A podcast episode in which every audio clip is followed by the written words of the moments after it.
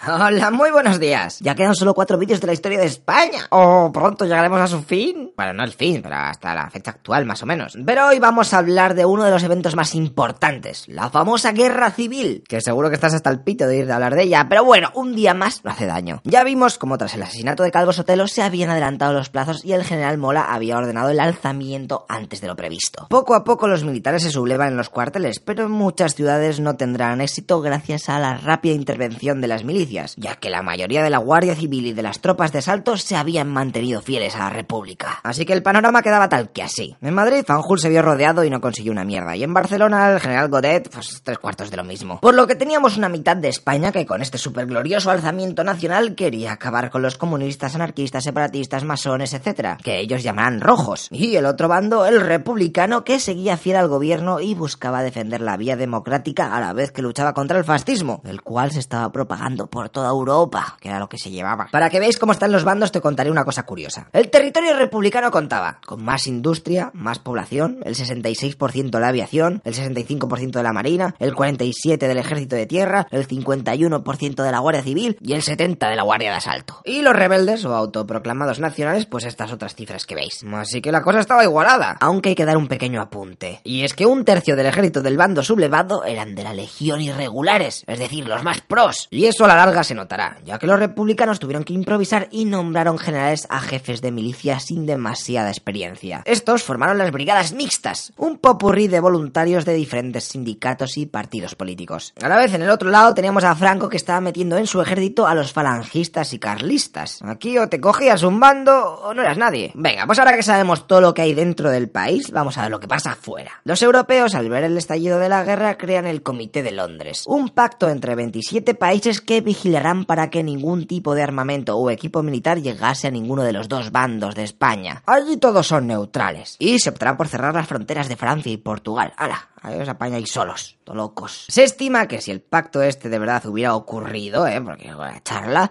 la guerra hubiera durado máximo como seis meses. Y es que tampoco teníamos mucha cosa aquí para matarnos los unos a los otros. Lo que pasa que la realidad fue desgraciadamente otra y ahí cada uno hizo lo que quiso. Mira, fíjate, aquí podéis ver lo que recibió la República. El gran apoyo soviético sirvió para que este bando fuese vinculado al comunismo y los demás países les acuñaron el nombre de República Roja y marxista. Todo este material fue pagado con el famoso oro de Moscú cerca de 510 toneladas de oro que se fueron para no volver nunca más. Que si quieres más info te dejo el vídeo aquí explicando todo el suceso porque hay millones de curiosidades. Además del armamento, llegarán 40.000 voluntarios de 30 países diferentes. Y es que querían luchar contra el fascismo bajo el lema España será la tumba del fascismo. Estas serán las archiconocidas brigadas internacionales, de las que por cierto palmarán la mitad de sus integrantes. Y el resto se verá obligada a retirarse de la guerra en 1938. En el otro lado, el bando rebelde se vio beneficiado por sus colegas Hitler con la Legión Cóndor y todo el armamento pro de fabricación alemana, y Mussolini con los Corpi di Truppi Volontari. Pero no fueron los únicos, ¿eh? Porque Portugal e Irlanda también metieron units para apoyar a Paco. Este, como no tenía las reservas del Banco de España, le tocó pagar en materias primas. Minería en su mayoría, algo que le venía de perlas a los nazis que ya habían puesto a cargar los mapas de la Segunda Guerra Mundial. Y dicho todos los players que hay en el server, toca empezar a luchar. Pero para hacerlo más fácil, vamos a dividir el conflicto en tres partes. Primero, los inicios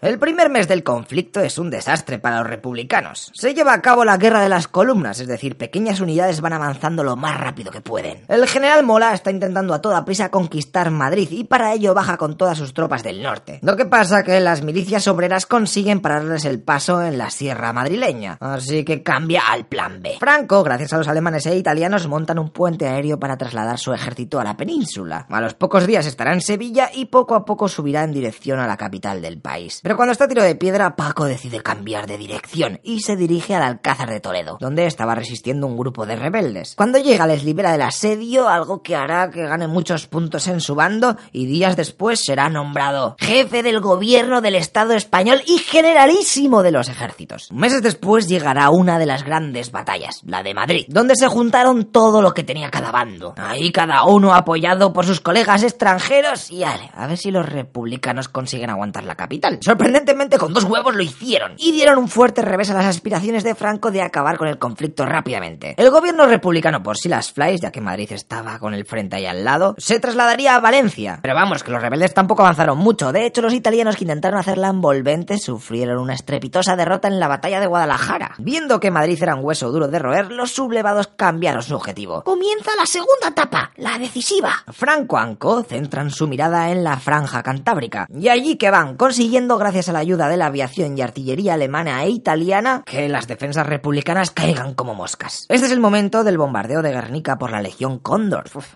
fucking disaster. Los republicanos saben que con la tontería se les están comiendo la tostada e intentan hacer ataques por otros frentes y así quitar un poco de presión en el norte. Pero de poco sirve y al final todo el North is lost. Aunque estos no se rinden y golpean a los sublevados fuertemente en la batalla de Teruel. No que pasa que poco les durará la alegría ya que los nacionales consiguen llegar al Mediterráneo y dividen el territorio republicano en dos. La cosa pinta mal para los republicanos y justo cuando las tropas de Franco se enfilan centradas justamente en pillar Valencia, llega la gran contraofensiva, la batalla del Ebro, en la que la República se lo juega todo. La cosa empieza bien para este bando, ahí avanzando mogollón de kilómetros, sorprendiendo a los sublevados que no se esperaban semejante empuje. Pero se les acaban las pilas y tras varios meses de reconquista, sumado a que las brigadas internacionales se han tenido que pillar de España, pues acaban venciendo a los franquistas. Eso sí, para que os fijéis de lo tocha que fue esta batalla de desgaste, los republicanos sufrieron 60.000 bajas y los nacionales casi la mitad. Así que de buenas a primeras 100.000 personas que se nos fueron en cuatro tristes meses. Después de esto, nada volverá a ser lo mismo, llegando a la última etapa de la guerra. Franco aprieta el botón de ofensiva final en Cataluña, la cual muy debilitada poco puede hacer. El gobierno que en aquel momento estaba en Barcelona se pira a Francia, pero Negrín, que era el presidente, decide irse a Valencia para intentar una última resistencia en el Levante. No sé, tío, no te voy a decir nada, pero mira el mapa.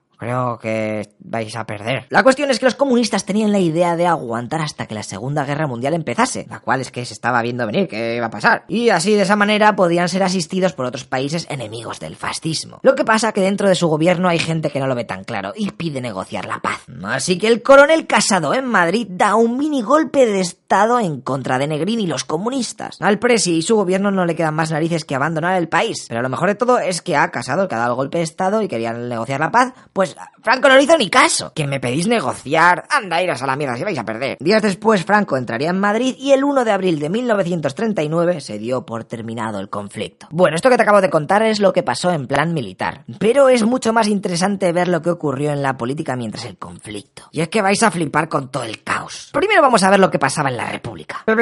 Noticias, acaban de sublevar los militares por todo el país. Automáticamente el presidente del gobierno Quiroga dimite. Entonces se pone a Martínez Barrio, que intenta negociar con Mola, pero este no le coge el busca y ale.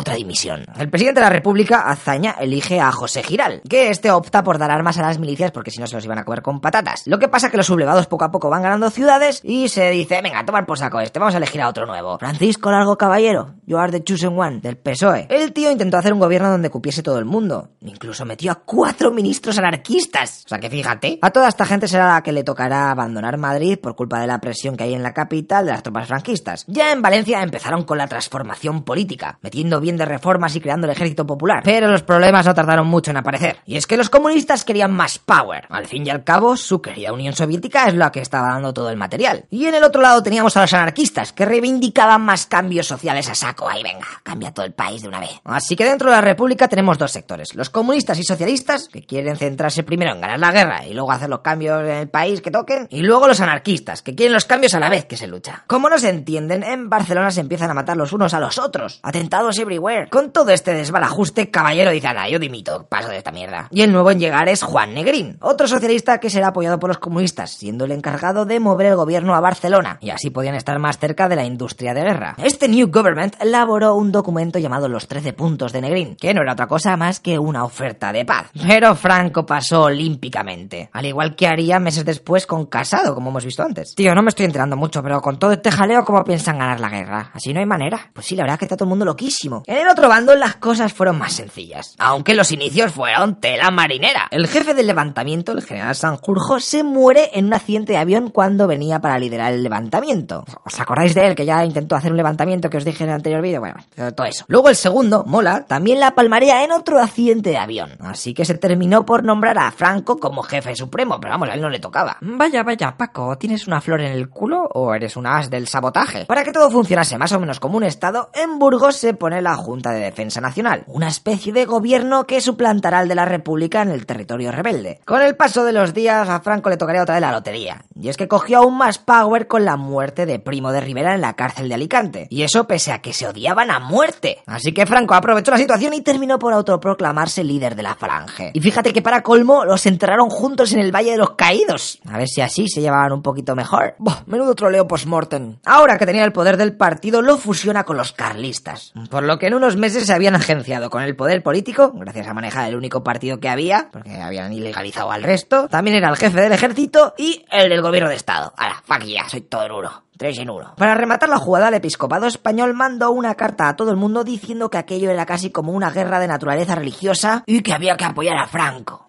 Madre mía, qué berenjenal. Pues sí, chavales, que os voy a contar. Para terminar este resumen, vamos a hacer un pequeño esquema de las consecuencias que tuvo la guerra. Casi medio millón de personas murieron, ya sean fruto de las batallas o de los actos de represión, es decir, terror rojo o el terror blanco, donde ambos bandos se encargaban de liquidar a los del otro equipo que se encontraban en su territorio. Paseos y todas las cunetas, todo eso. Tampoco hay que olvidar a todos los exiliados. Muchos se fueron a Francia y otro porrón a América. En total se marcharon del país unas 300.000 personas. Al terminar la guerra, las cárceles y campos de trabajo forzado se petaron de gente del bando derrotado. Y por si no fuera poco, Franco se puso muy pesado con lo de la depuración, quitando de la administración y funcionariado a cualquier persona que no comulgase con sus ideales. La cultura también se fue a la mierdaca, al igual que la economía. Y es que sin reserva, sin población activa como antes. Encima la industria estaba destruida al máximo. Bueno, que el país estaba hecho un Se acababa de poner punto final a la época modernizadora y democratizadora. Ahora tocaba represión, falta de derechos y vivir bajo una larga dictadura, la cual of course también vamos a resumir. Pero para que se entienda mejor el vídeo se va a dividir en dos. El primer franquismo hasta el 59 y el segundo hasta el 75. Así que si tenéis curiosidad por saber qué tal lo hizo Franco, pues te espero en los siguientes vídeos. Gracias por compartir el contenido y darnos likes y todo eso, que sois la leche, ¿eh? de verdad.